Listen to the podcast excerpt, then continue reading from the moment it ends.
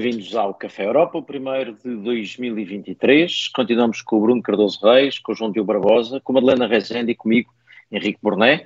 Uh, e eu diria que continuamos mais ou menos no mundo onde estávamos, não mudou grande coisa com a mudança do ano, como se notará nos prémios que temos a dar. Vamos começar pelos Átilas, os maus da semana ou do começo do ano.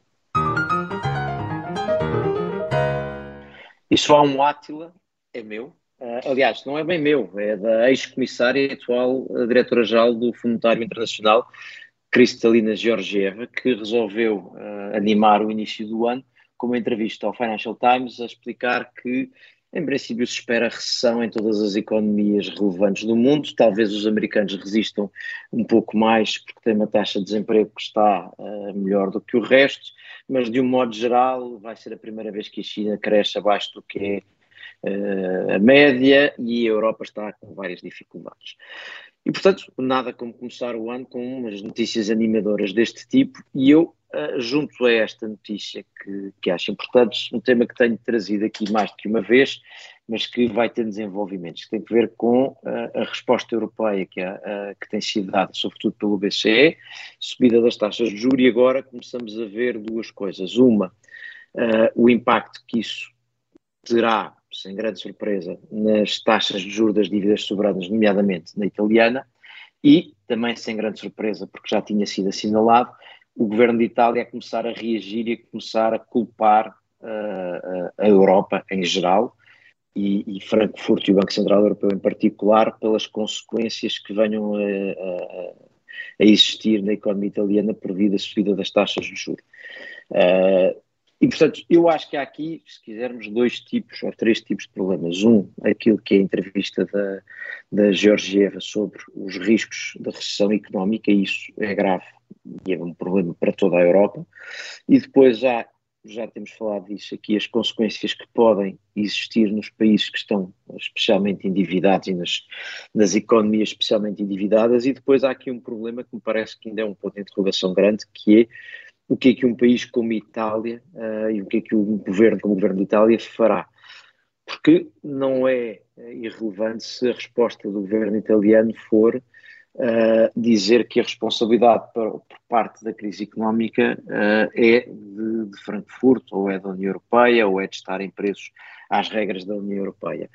E, portanto, Uh, quando, quando Meloni foi eleita, havia uma espécie de expectativa de que a necessidade que a Itália tem do dinheiro europeu garantisse que Bruxelas continuava a dar o dinheiro e, por outro lado, uh, que também uh, Itália e o governo italiano não, não correriam demasiados riscos para não perderem precisamente esse, essa linha de vida. Acontece que, se a crise começar a entrar por outro lado, aumento da, do custo pela dívida, a reação política pode ser, pode ser outra. E a verdade é que na Grécia nós vimos quando foi o, o Siriza a governar uh, e teve ali uma divisão entre os mais radicais e os realistas e, e acabou por ganhar o lado realista, mas uh, a Itália parece-me que o risco pode ser maior e portanto eu acho que há, um, há uma ameaça quer económica, quer política, e talvez seja a política aquela que deixa mais alerta. Sendo que, é no caso. Não, não, não, Henrique, eu queria, eu queria entrar aqui, porque acho que hum, do lado italiano um, a questão tem surgido, acho que surgiu de forma forte da última vez que houve uma reunião do BCE, porque começou logo toda a gente muito nervosa, não necessariamente a primeira-ministra Meloni, mas uh, do lado de Salvini e do, do bizarro ministro da Defesa italiano, toda a gente ficou muito nervosa na altura a criticar o BCE e esses falcões, mas a verdade é que mesmo numa situação em que Itália tem um sistema político parado há mais ou menos uma década, tem um nível de dívida extraordinário, acho que estará por volta dos 150, 150, exatamente, 150%. Os juros, e, e numa situação económica difícil, ou pelo menos de incerteza para o futuro, os juros a 10 anos não chegaram aos 5%, e portanto é importante também que os países deixem de considerar uma, uma, situação, uma circunstância em que os juros são negativos ou perto disso como uma normalidade. Não, não, nunca aconteceu assim na história, não era previsível que fosse durar para sempre e, eventualmente, eh, que a taxa de juros acabe por refletir de forma mais precisa o risco um, de emprestar dinheiro à Itália não é necessariamente uma, uma má notícia. Ou seja, é verdade quando Salvini diz: bom, cada subida dos juros em, em Frankfurt implica milhares de milhões que são tirados do, dos bolsos dos italianos. Mas a verdade é que os juros nunca foram negativos. E os juros têm uma representação muito específica que durante um período também ele muito específico e muito artificial criado pelo BCE não foi existente. E por causa disso, a economia ressentiu-se. Itália também é um bom exemplo disso, mesmo com juros baixos, hum, a economia não cresceu como podia ter crescido. E mais cedo ou mais tarde vai ser preciso acertar contas e viver numa normalidade que não é sequer uma normalidade dos últimos 20 ou 30 anos, é uma normalidade de milénios, termos juros mais ou menos uh, racionais, ou que pelo menos exemplificam de uma forma que nós podemos apreender uh, como sendo exemplificativa do risco que está associado. E, portanto, acho que para os governos europeus em geral, não só para o italiano, se calhar é a altura de crescer e reconhecer eh, como é que o mundo funciona. Acho que isso também é muito importante. Mas, não é culpa do BCE que existem os juros. Mas tu sabes que eh, durante quase todo esse período a igreja, as igrejas cristãs sempre criticaram a usura e a existência de juros. Portanto, eu acho que faz parte também. Quer dizer, há juros e as pessoas queixam-se que haja juros, não é? Há, há, há, bancos centrais independentes, mas eh, isso também permite que, sem grandes consequências, os Estados, eh, basta, basta pensar nos últimos anos, passámos que 10 anos a ouvir os alemães a chatear todos os meses que o Banco Central Europeu não estava a fazer o que devia e que, que a política de, do Banco Central Europeu era péssima e, portanto, pronto, e, e, e, continuou a ser a política que tinha de ser e, portanto, agora é a vez dos italianos e do pessoal do Sul. Portanto, acho que faz parte também do jogo desta ideia do Banco Central, é que felizmente os, os, eh, os políticos podem fazer críticas e elas não têm necessariamente uma, uma implicação direta na ação do Banco Central Europeu. Queria só fazer aqui uma nota um bocadinho paralela, mas para, para dar os parabéns à Croácia por se tornar o novo membro Uh, da... Já lá vamos, isso temos, isso temos um prémio na segunda parte, no, no, no, nos, um croissant, um croissant inteiro para a Croácia. Mas de, deixem-me só dizer que. O... Mas, mas, mas, mas, então deixa-me só ir ao ponto que eu queria, a, a propósito da Croácia, que era, eh, por exemplo, os próprios responsáveis croatas deram razão ao João Diogo, dizendo: bem, este de facto não é, não é um grande momento da economia europeia, eh, também não é um grande momento em termos de taxas de juro, mas a verdade é que, fazendo parte do euro eh, estando, eh, digamos, neste agrupamento gerido pelo Banco Central Europeu, apesar de tudo, a Croácia pagará juros mais baixos do que pagaria se estivesse de fora, e eu acho que é bom recordar isso também à Itália e a Portugal, e foi exatamente o ponto que o João Diogo também aqui sublinhou, acho que tens toda a razão, podia ser bastante pior para a Itália. E, e, Henrique, deixa-me entrar aqui para, para, dizer ao Bruno: o, o, Vaticano e a Igreja não são exemplo nenhum quando o assunto é banca. Nós sabemos bem o que se passou com o Banco do Vaticano na última década e, portanto, se calhar é, é, fazer o contrário do que a Igreja diz em relação aos juros. Tem razão sobre muita coisa, sobre o sistema financeiro. Se calhar não deviam estar tanto envolvidos. Uh, é, é um ponto importante. Eram juros bonificados e por uma boa causa, mas realmente eu, o envolvimento. Eu, a justiça discordou. Da Igreja Católica com, uh, com a banca é bastante eu, antiga. Eu, eu, gosto, eu gosto e nem sempre com grandes resultados. Eu percebo a vossa variação teológica sobre o tema dos juros e da usura, mas eu temo, apesar de tudo, e percebo o ponto do João Diogo e o teu Bruno, uh, percebo tudo isso, mas apesar de tudo, chamar a atenção para o seguinte, que é, uh, o problema que se pode colocar é o problema de explicar aos países a quem agora isto vai doer um pouco mais, que faz parte das regras do jogo e que inclusivamente estão a pagar o preço daquilo que fizeram. E nós conhecemos essa conversa e conhecemos como é que isso pode ser gerido politicamente. E verdade seja dita, na Grécia, por exemplo, uh, o re, re, realismo, chamemos-lhe assim, imperou, e portanto os governos criticaram e tal, mas acabaram a cumprir as regras e, e, e a coisa foi-se fazendo com as dificuldades que conhecemos das, das medidas da Troika. Agora, a Itália não é a Grécia, nem é Portugal, nem é a Irlanda. Uh, e, portanto, seja turbulência económica, seja turbulência uh, política, eu acho que vale a pena estarmos com atenção, mas enfim. O, o, Estás a dar a entender vosso... que, o tamanho da economia italiana pode ser aqui um fator. É, ponderado. o tamanho importa. É, eu acho que és capaz importa. de ter alguma razão, sim. Não são todos bem iguais. Não, acho que não, e acho que isso pode ser um, um, um ponto a ver. Mas pronto, uh, uh, vamos ver como é que evolui este Átila. E é o único Átila do começo do ano. Se somos uns otimistas, vamos dar croissants, coisas boas.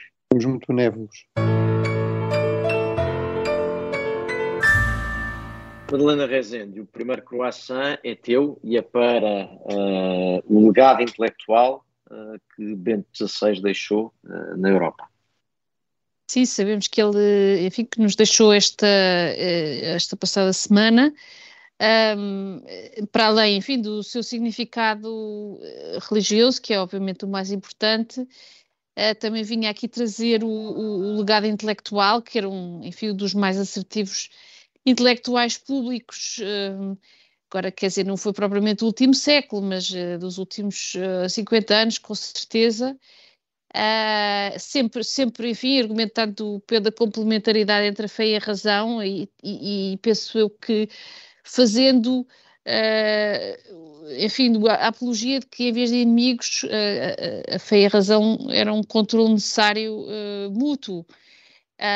E eu, eu enfim, também, também sou, também sou uh, digamos, particularmente apreciadora da, da dimensão de, de, Ratzinger e de, de Bento XVI, depois Bento XVI, da forma como ele fazia a apologia da divisão de poderes da Europa, primeiro entre o poder religioso e o poder político, como, como a matriz da identidade liberal da Europa.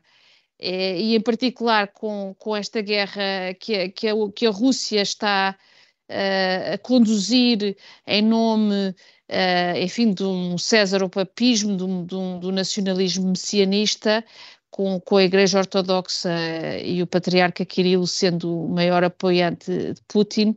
Uh, penso que esta, que esta voz de, de, de Bento XVI, que, que, que, defende realmente o legado do Concílio Vaticano II, do qual ele foi um dos, um dos autores, e, e, que reafirmava a liberdade religiosa como um fundamento da, enfim, da, da, uh, da ordem política, uh, sendo ainda mais, ainda mais valioso neste, neste contexto. E, portanto, fica aqui a minha, o meu croissant para, para, a, para o seu legado. É, eu, eu junto-me a ti, porque, porque é precisamente num dos aspectos que tu dizias, que é o da importância que dava à, à questão da liberdade religiosa e, e, do, e, da religião no espaço público, pensando muito em particular na Europa. Eu acho que esse é um, um dos temas que Bento XVI trouxe, que era muito importante. E depois há, eh, já agora aquela, o ponto de a eh, conversa à volta de Bento XVI fica muitas vezes perdida no, da comparação com o Papa Francisco e com alguns uh, que gostam de fazer uma espécie de comparação entre um, um, Papa fofinho, um Papa duro e ortodoxo, eu acho que é uma comparação completamente eh, descabida uh, ou, e é ou entre, o essencial. Ou entre, ou entre, no fundo, muitas vezes o Papa Ratzinger fica um pouco perdido, vamos dizer assim, entre, entre João Paulo II uh, e, e, o Papa Francisco, não é? Que são, no fundo, Exato. papas, vamos dizer assim, mais carismáticos. Exato. Mas, mas de facto eh, é uma personagem bastante interessante. Ele teve uma função, vamos ser clara, no fundo, uma espécie de inquisidor do contemporâneo, ou seja, tinha, eh, foi durante muito tempo o ministro o prefeito da congregação da doutrina da fé, ou seja, no fundo, a, a congregação que tem funções disciplinares no Vaticano. Uh, e, e, portanto, foi, numa, numa, altura foi muito criticado porque era muito repressivo, depois foi criticado porque não foi suficientemente repressivo, nomeadamente na questão da, uh, dos abusos sexuais, em que houve de facto uma enorme evolução também na, na percepção da sociedade em geral, se formos honestos, uh, das sociedades em geral em relação a, a, essa questão, não é? E portanto, é também que obviamente foi muito sério no seio da Igreja e não foi bem tratado, mas não foi provavelmente bem tratado em instituições do Estado, por exemplo, português, como a Casa Pia e coisas desse género, uh, mas, uh, mas a verdade é que ele, ele, acaba por, no fundo, ser muito alvo de críticas também por causa disso. Agora, eu acho que esse aspecto que a, que a Madalena aqui destacou realmente é, é, importante e será importante também não se perder.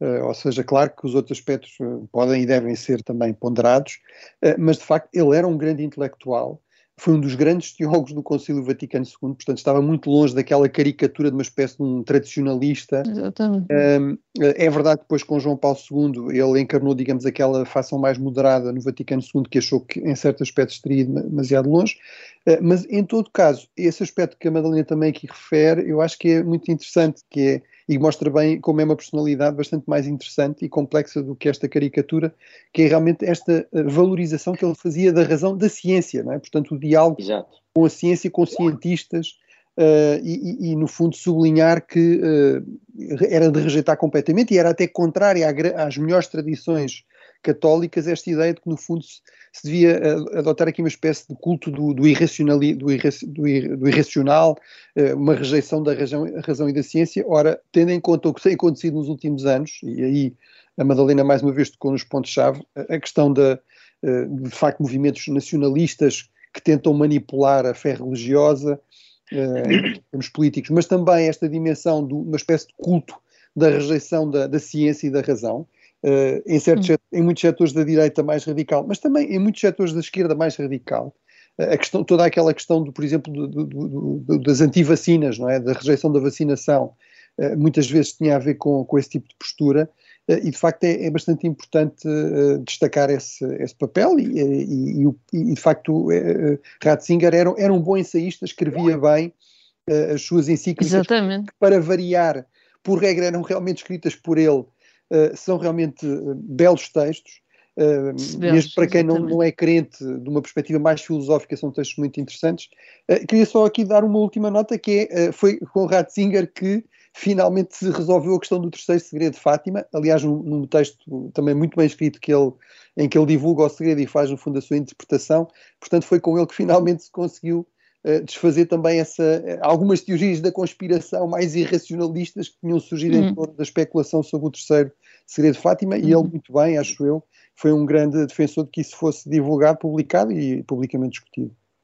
João Diogo. Eu, queria só acrescentar, concordando convosco, acho que era muito difícil não ficar uh, inspirado por todo aquele pensamento e por tudo, tudo aquilo que foi escrito, mas uh, depois, uh, já durante o papado, eu acho que era muito importante a dimensão estética e, Ratzinger durante muito tempo foi criticado por ter feito um bocadinho o, o retorno da grandiosidade e de uma certa figura do Papa que tinha sido abandonada por João Paulo II e que também foi abandonada agora pelo Papa Francisco, mas a verdade é que aquilo resultava muito bem e eu acho que essa dinâmica da estética que tem sentido no, no mundo atual um, acabou por ser coroada com o grande momento que o, que o vai deixar na história, parece-me, e que vocês não referiram assim tanto por simpatia, que era o que foi o da demissão, ou seja, da resignação, é uma, um ato de, de desprendimento muito importante, parece-me, que em si mesmo não é comum nós vermos um, sobretudo nestas grandes figuras históricas, e portanto parece-me que esse momento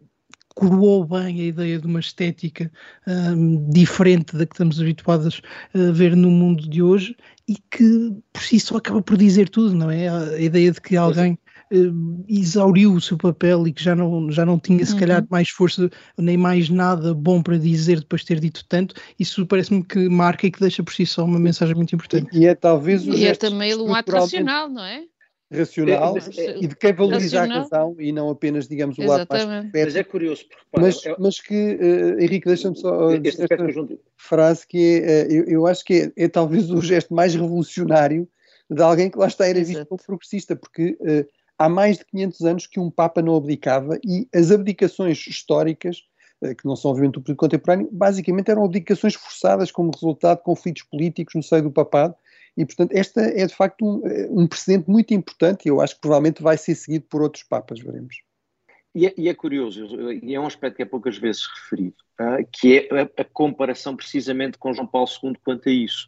Uh, porque uh, o suposto ortodoxo é o que abdica, não é o que resigna, porque não se considera uhum. capaz, e a comparação com o Papa João Paulo II, que entende levar, carregar a sua cruz até ao limite, mesmo sendo manifesto que já não tinha capacidade, mas como se fosse um fardo considerava que tinha que dar. E é curioso que muitas das pessoas que admiram isso em, em João Paulo II são também admiradores de Ratzinger, e no entanto eles têm, escolhem dois caminhos completamente opostos. Uh, e eu acho que vocês sublinham o, o, interessante que é, o, é, a escolha racional. Uh, é uma escolha de encarar a missão de uma forma mais racional e, portanto, não é tanto o carregar o fardo que Deus lhe impôs, mas o achar que não consegue cumprir a função e, portanto, uh, abandona. E isso parece-me justamente extraordinário. Mas é curiosa essa comparação com, com João Paulo II. Exato, tinha uma visão de facto muito mais profética da função papal, não é? E portanto aqui de facto tem uma visão muito mais racional, e, e de, mas também de desprendimento pessoal, acho que esse aspecto que o João Diogo referiu também é importante. Exato, não, parece este, este que o João Diogo trouxe aqui parece importantíssimo. Bom, e, e, e, também o nosso tempo acabou. Uh, chega ao fim a primeira parte, acabou, mas não completamente, chega ao fim a primeira parte do Café Europa. Voltamos já de seguida para a segunda parte do Café Europa desta semana. Voltamos para a segunda parte do primeiro Café Europa de 2023. Continuamos com o Bruno Cardoso Reis, o João Diogo Barbosa, a Madalena Rezende e eu, Henrique Porné. Já demos os Átilas, ou o Átila desta semana, começámos o ano com, só com o Átila, e continuamos agora a dar croissants, o que de bom aconteceu, ou enfim, se pode tirar do que aconteceu. Talvez seja mais o caso, pelo menos no, no anterior croissant. Vamos agora, João Diogo, para um que já mencionámos há pouco, o Bruno já, já tinha entrado pelo tema, mas o, temos um croissant para a entrada da Croácia na zona, no euro e em Schengen, tudo uma vez.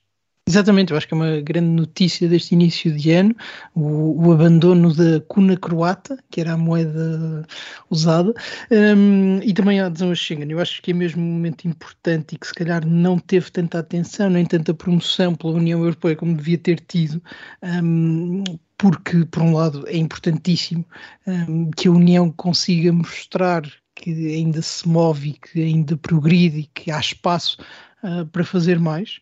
Uh, a Croácia foi o vigésimo Estado-membro a adotar o euro e, portanto, já faltam poucos. Uh, Espera-se que a Bulgária, mais dia menos dia, apesar dos seus problemas, venha a adotar o euro e depois, mais tarde, um, creio que a Roménia também deverá fazer esse caminho. Um, ficam a faltar, se calhar, bons exemplos da integração europeia, como a Hungria e a Polónia, mas, enfim, tudo se conseguirá fazer. E porquê que eu acho que isto foi uma boa e notícia? Suécia. E a Suécia, sim. Um, que se calhar é um melhor exemplo. Eu estava a ser, estava a ser irónico. É, eu estava a brincar, porque a Suécia, coitados, não conseguem, não, não, não cumprem os critérios, coitados. Não, mas é, mas é uma boa notícia porque uh, um dos grandes problemas, e temos discutido isto uh, nos últimos dois anos, da União Europeia é a dificuldade de mostrar à sua vizinhança e até aos países do leste que aderiram um, que lhes pode dar mais qualquer coisa, que uh, ainda há uma ideia de projeto pujante e progressista, de que entrar na União Europeia não é apenas uma forma de aceder ao quadro plurianual, que há mesmo uma forma de integrar mais profundamente uh, um projeto profundo, e esta uh, adesão da Croácia ao euro e ao espaço Schengen mostra isso, mostra isso a uma zona que teve muitas dificuldades no último ano e que está, uh, se calhar, mal posicionada politicamente. E, e o, o facto de a União poder mostrar isso parece-me que por si só é boa notícia e que merecia uh, ter tido mais atenção, mas acho que a Croácia também tem todas as condições para ser um caso de estudo no bom sentido da adesão ao euro. Outra das grandes discussões tem sido de que forma é que a adesão à moeda única pode ou não ter comprometido uh, a convergência de alguns Estados-membros. Portugal uh, tem de estar desde logo nesta conversa, mas também a Itália, por exemplo. E eu acho que no caso da Croácia, a adesão ao euro e a Schengen ao mesmo tempo uh, tem tudo para correr bem, porque falamos de uma pequena economia, não vive muita gente na Croácia, mas uma pequena economia muito dependente do turismo. O turismo representa mais ou menos 20% do PIB croata e que certamente não passará a representar menos agora que as pessoas e os europeus se podem deslocar eh, com grande facilidade e usar euros em vez de trocar as suas moedas para a moeda local. E, portanto, eu acho que era mesmo muito importante para a posição da União Europeia no mundo e até para a forma uh, como os Estados-membros veem a União Europeia, que a Croácia fosse um bocadinho mais promovida e usada como exemplo, porque, enfim, se o euro não resultar na Croácia, se Schengen não resultar na Croácia, não resulta em lado nenhum, e isso seria dramático para a União Europeia. Portanto, parece-me que temos aqui um croissant em potência muito interessante. É, é, completamente de acordo contigo, João Diogo, que acrescentaria um, um, aspecto interessante que é ser o país geograficamente que está onde está, ou seja, numa zona que volta a ter alguma instabilidade. Estes dois sinais da Croácia, como tu dizes, não, de querer uh, achar que vale a pena entrar para o euro, mesmo uh, com a tal questão dos juros, como o Bruno dizia na primeira parte, apesar disso, reconhecer é melhor assim e querer entrar para o espaço uh, sem fronteiras são dois sinais muito importantes e dois sinais muito importantes vindos daquela região que enfim, já esteve mais, já pareceu mais tranquilo. Portanto, parece-me um... mais tranquilo e muitas vezes até mais próxima da União Europeia, ou seja, muitas vezes eh, vemos não só cidadãos, mas até políticos falarem com, da União Europeia com um certo desencantamento que se calhar não existia há 15 ou 20 anos. E hum, acho que o facto de ser possível ter algo mais da União Europeia é mesmo muito importante e até para a vizinhança, ou seja, a comunidade claro. política europeia não vale tanto como ter o euro e com isso ter imensos turistas alemães e franceses a gastarem livremente o seu dinheiro por lá. Exato, e essa ideia do dinamismo do, do, do alargamento, quer dizer, agora ao espaço Schengen e ao euro, eh, também demonstra que, que, de facto a União Europeia está séria em relação aos Balcãs Ocidentais e, portanto, que tem, que tem em consideração uh, e estão abertos a, a, ao alargamento, enfim, nas suas várias formas. Eu penso que isso também é um sinal político que, que é que é de valorizar nesta altura em que, em que a competição com, com a China também naquela região e com, com a Rússia, a Rússia. É, é, bastante, é bastante acentuada, não é? Portanto, penso que é todo, é todo um sinal político que também é de valorizar. Sim, eh, e pronto, e deixamos de ter, ter grandes cuidados a pronunciar o nome da moeda croata, também é uma vantagem. Uh, mas, mas eu realmente queria destacar esse ponto que é. Uh, Estava a ver que ninguém notava, Bruno, obrigado pelo meu esforço. Não, não, foi, foi muito subtil. Exemplar. Foi muito subtil. Tu continuas, tu continuas na cena de não ser o subtil. O servo-croata, o teu servo-croata estava ótimo, João Diogo, e não, eu estou, acho que estou a ser subtil, enfim, mas, eh, tanto quanto é possível, mas é, gosto de ser rigoroso, é? acima da subtilidade, o rigor, e, mas, mas, mas acho que essa dimensão regional é realmente também muito importante e, e destacar, ou seja, de facto, os Balcãs Ocidentais têm sido, foram nos anos 90 um ponto quente extremamente violento em termos da, enfim, da, da Europa, mas neste e momento. Voltou, então, e a instabilidade na Bósnia a, é, uma, é, uma, é, uma, claro, é uma coisa terrível, não é? Estamos a arriscar-nos aqui se volta a acontecer, quer na Bósnia, quer no Kosovo, e, e, portanto, tudo que sejam alguns sinais de esperança e de maior aproximação, e, e no fundo, tudo o que seja passar esta mensagem que realmente uh, a, a, ligação com a União Europeia uh, é algo que é positivo uh, e que gera bons resultados acho que isso é, é, é, realmente bom e é algo muito necessário na região. Obviamente não substitui o resto uh, e não vai automaticamente resolver esses problemas, infelizmente, mas eu, eu, acho que realmente tem razão. Acho que é também de saudar por esse aspecto, digamos, do, esperemos um mínimo contágio positivo no contexto regional. Não é? À Croácia, ao Euro e a Schengen, então. E, e passamos para mais um croissant, Bruno uh, para uh, as declarações de, do secretário-geral da NATO, Stoltenberg, uh, que foi muito claro sobre o, que, o significado, ou melhor, o que é que tem que ser o apoio à Ucrânia, dizendo que não é, uma, não é uma coisa para o imediato apenas e que, que é para durar, e é esse o teu coração para começo de ano. Sim, portanto acho que é uma mensagem relativamente simples, mas, mas fundamental, que é passar esta ideia de que, uh, no fundo, duas ideias fundamentais, que é, uh, não, não podemos ter uma paz a qualquer preço uh, no, no, em relação à Ucrânia, não é indiferente qual será a solução, qual é o resultado final desta invasão, e não é indiferente apenas para a Ucrânia, ou principalmente porque nos preocupemos e tenhamos simpatia ou empatia pelos ucranianos, é realmente fundamental para a ordem regional e global, é fundamental que não se normalize este regresso do direito de conquista pelas grandes potências, que não se aceite este regresso do imperialismo russo uh, agressivo. Uh, por outro lado, isto tem implicações, ou seja, significa que de, fa de facto os países uh, ocidentais, nomeadamente os membros da NATO, não podem simplesmente estar a contar com, digamos, uma caridade ocasional e despachar isto o mais depressa possível. Realmente é fundamental que pensem em termos de manter um apoio de longo prazo à Ucrânia desejavelmente eh, para que ela consiga, de facto, derrotar a invasão e recuperar os territórios perdidos, mas mesmo uh, depois disso, uh, infelizmente parece-me que o mais provável é, de facto, uma paz armada, é um cessar-fogo, mas que, em que a, grande garantia de segurança para a Ucrânia será, de facto, a sua capacidade militar e a garantia de um apoio continuado dos países ocidentais. E, portanto, e, isso tem realmente implicações. Implicações em termos de reforço do orçamento de defesa. O próprio Stoltenberg já veio dizer várias vezes e aparentemente está agora empenhado em, em conversações nesse esse respeito, se estabelecer os 2% do PIB como um patamar mínimo uh, de investimento em defesa uh, e tam também tem implicações imediatas em duas áreas fundamentais, que é treinar uh, tropas ucranianas.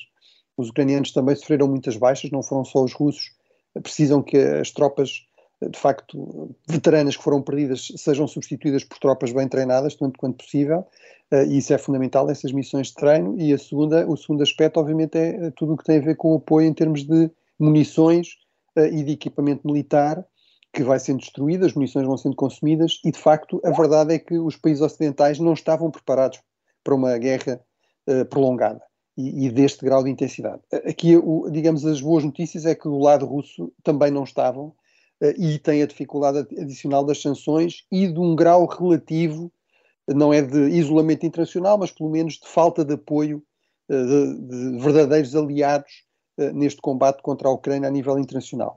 Basicamente estão dependentes neste momento do Irão e da, e da, Coreia, do, da, da Coreia, do, Norte, tanto quanto nós percebemos.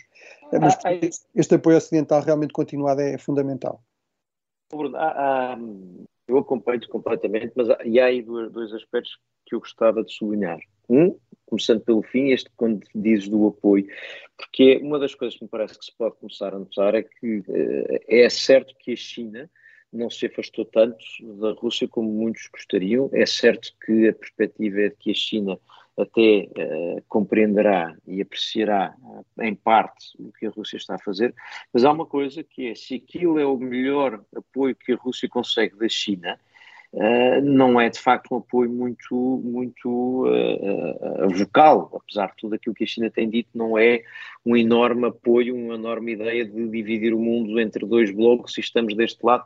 Portanto, apesar de tudo, não é um, não é um grande apoio. Mas depois há aqui outro aspecto que tu mencionaste e que eu acho que é importante, e a tua expressão, paz armada, parece-me aqui particularmente importante, para recordar a, a, diferença entre o que diz o secretário-geral da NATO e o que dizem alguns dos líderes europeus que têm pretensões a liderar a Europa, nomeadamente no, no capítulo da segurança e defesa. Ou seja, não é possível querer ser simultaneamente a, a, cara da defesa europeia, que é o que Macron muitas vezes tem querido ser, e depois não ser fiável para muitos dos países europeus, nomeadamente os mais a leste, uh, no, no, com, um posicionamento muito mais diplomático e muito menos de nós estamos cá para vos defender. E, portanto, uma das coisas que me parece que este discurso faz notar é a diferença entre a NATO e uma defesa mais europeia, que tem sido tão uh, proposta por França é que os países da Europa de centro e de leste e os nórdicos facilmente não confiam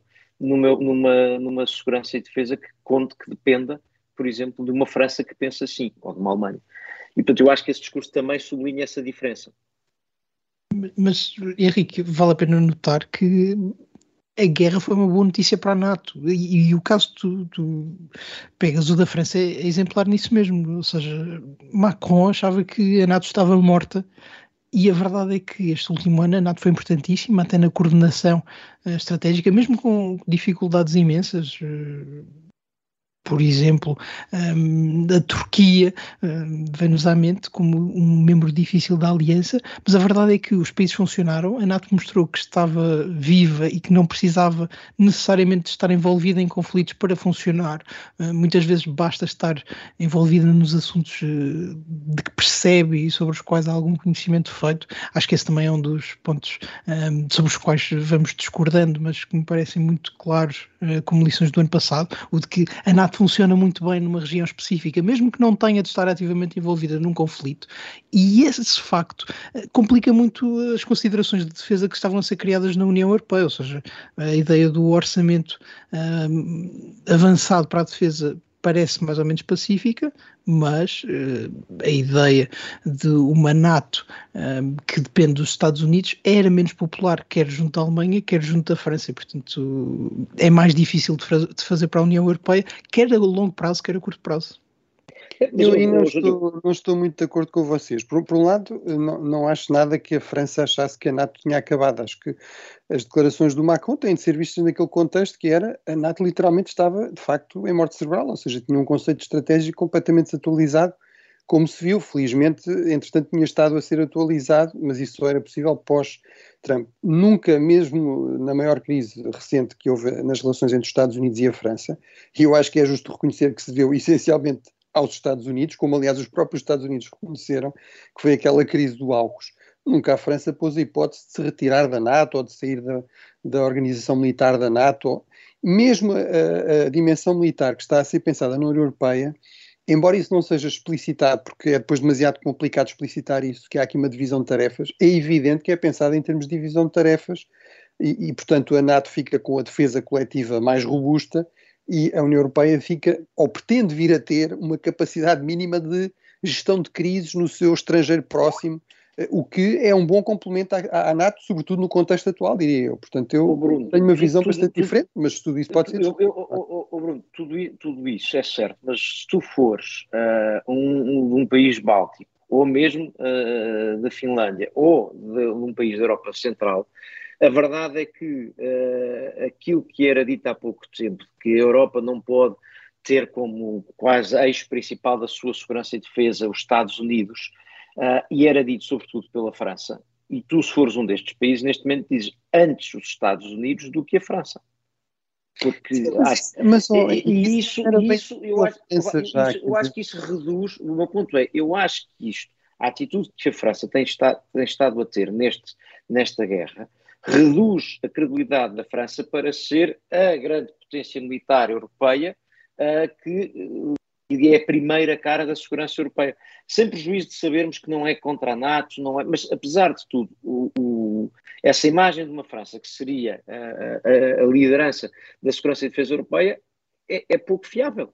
Sim, mas é, nunca foi muito realista e, e, de facto, uh, nunca, quer dizer, mesmo estes avanços na defesa europeia, no, no quadro da União Europeia, só foram possíveis porque essa questão foi afastada desde o princípio, e em termos claros, pela França, porque era evidente que se houvesse o menor equívoco ou uma expressão equívoca a esse respeito, grande parte dos países europeus, e não era só do leste, uh, aí estava também a Alemanha, de forma muito clara, e estavam muitos países da fachada atlântica, por exemplo, Portugal, por exemplo, a Holanda, Tudo isso, exemplo, mas, este, mas esta guerra agora sublinhou isso, percebes? Isso era uma questão sim, quase claro, teórica. Esta guerra sublinhou essa perspectiva, parece-me que é esse o ponto. Sendo que a França pode regressar quando eventualmente os americanos voltarem a eleger um republicano ou quando uh, concretizarem a sua ameaça já longa de se voltarem para o Pacífico e etc. Ou seja, para a Europa fará sempre sentido contar com a França e não hostilizar demasiadamente a França. Hostilizar, porque também... não, mas...